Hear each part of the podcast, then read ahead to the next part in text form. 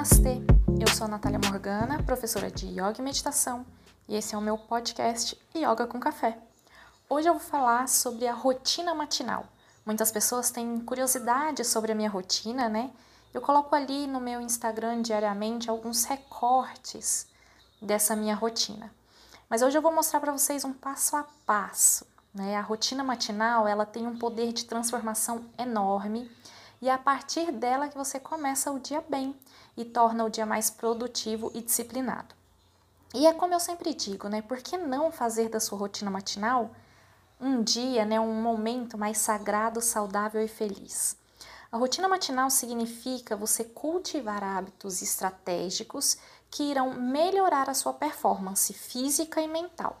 A rotina matinal também te ajuda a manter a consistência nas suas ações. E pelo menos para mim, saber exatamente como vai ser os primeiros minutos do meu dia é fortalecedor, pois isso faz com que eu me sinta mais no controle. Isso ajuda a reduzir a ansiedade e garante que eu vou ser mais produtiva ao longo do meu dia. Através da rotina matinal, você vai gerando consciência e controle sobre o seu corpo, sobre as suas emoções, sobre a mente, sempre pensando no que de melhor pode acontecer. Você pode usar a sua rotina matinal para criar hábitos e padrões positivos. Isso também gera clareza e permite com que você seja quem você quer ser e coloque intenção naquilo que você precisa fazer para chegar lá. Hoje eu vou te contar sobre a minha própria rotina e te dar algumas dicas sobre o que fazer no início da sua manhã. Mas o mais importante é você encontrar uma rotina que faça sentido para você uma rotina que traz, que vai trazer para você os resultados esperados e alguma rotina que encaixe no seu estilo de vida. O primeiro passo da rotina matinal começa, na verdade, na noite anterior. Você precisa definir o horário que você quer acordar. Eu, por exemplo, acordo às 5 horas da manhã, mas você pode começar acordando mais ou menos uma hora antes do horário habitual, porque daí você tem um tempo com mais calma para colocar tudo aquilo que você deseja na sua rotina. Por muitos anos eu tive problemas com a insônia, até eu descobri que na verdade o meu horário de acordar não estava ajustado. Desde que eu comecei a levantar às 5 horas da manhã, não tive mais problemas com insônia e no máximo entre 10 ou 10 e meia eu já estou dormindo. Quando o seu relógio despertar, no horário que você decidiu levantar, simplesmente levante. Acabe com o botão soneca. A segunda dica que eu te dou é se hidratar. Então, assim que você acordou, fez a sua higiene, escovou, escovou os dentes, então se hidrate. Você passou oito horas deitado, dormindo, sem beber nada. Então, a gente acorda um pouco desidratado todos os dias. O corpo precisa dessa hidratação isso ajuda o corpo a acordar, faz parte do processo de acordar. Então, tome uma água, é, mas aqui você também pode substituir a água por um chá ou uma água com limão. A terceira dica é movimentar, então, movimente o seu corpo. Pode ser aqui alguns exercícios de alongamento, você pode dançar, praticar yoga, faça uma caminhada curta ou tome um banho. É importante que você movimente um pouco o corpo para dissipar o sono e só depois disso a gente senta para meditar. Nesse momento da meditação, você pode também praticar alguns exercícios de pranayama, que são as técnicas respiratórias do yoga. Iniciar o dia meditando e ter esse momento de introspecção significa dizer para você mesmo que você é o que mais importa nesse momento. Você pode fazer alguns ciclos de respiração profunda, se desconectar do mundo, não se prenda a tagarelice mental, ao fluxo de pensamentos. Apenas observe, sinta a sua própria presença, sinta o seu corpo, sinta e observe cada ciclo da, da respiração. A meditação ela ajuda a promover um rejuvenescimento do corpo, diminui o estresse e também melhora a performance cognitiva. Logo depois da meditação, é interessante acrescentar esse passo, esse próximo passo, que é a escrita. Porque logo depois da meditação você pode ter ideias ou insights que é interessante anotar. Ou você pode simplesmente escrever de forma livre. Escrever num diário faz parte do processo criativo. Não é um blog, não é algo que você vai expor no mundo e não é escrever sobre o seu dia.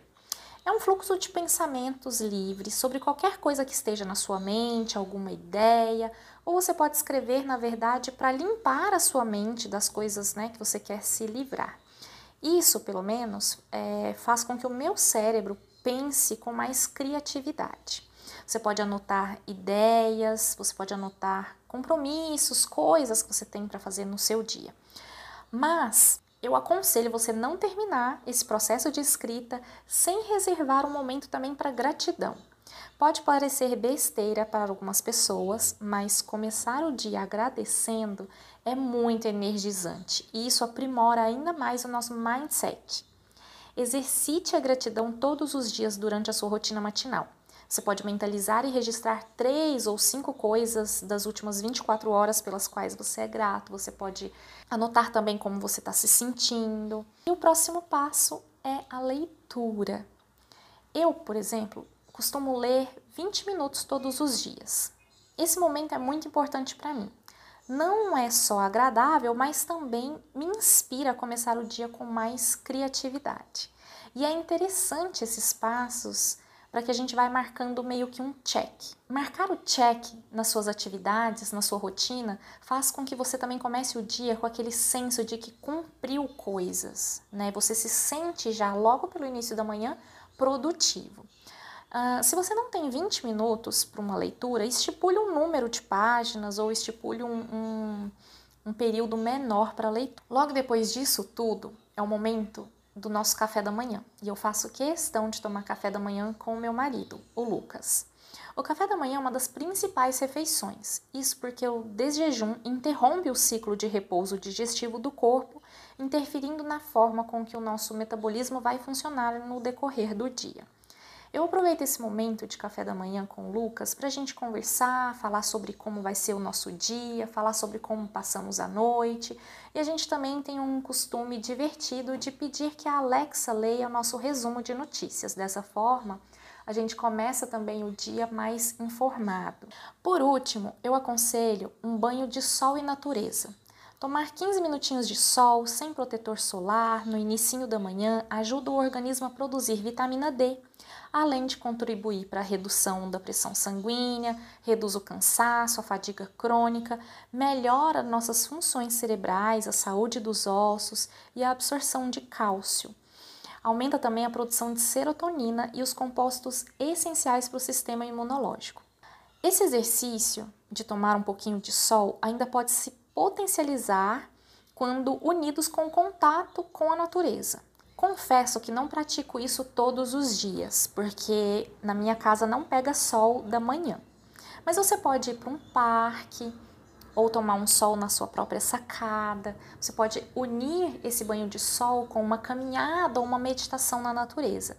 Esse é um passo, então, que você pode unir até quatro coisas da sua rotina matinal de uma vez só além do banho de sol, o contato com a natureza, uma caminhada, que é um exercício, né, um movimento do corpo, e a meditação também.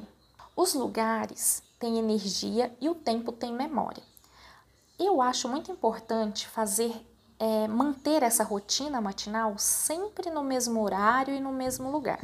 Bom, eu espero que essas dicas te ajudem a montar a sua rotina matinal, uma rotina que faça sentido para você e eu espero ouvir de você o que você pensa sobre essa rotina. Converse comigo, me mande as suas respostas lá nas redes sociais. No Instagram eu estou como nataliamorgana.yoga. Muito obrigada por ficar comigo até aqui e te encontro no próximo episódio do nosso podcast Yoga com Café. Namastê!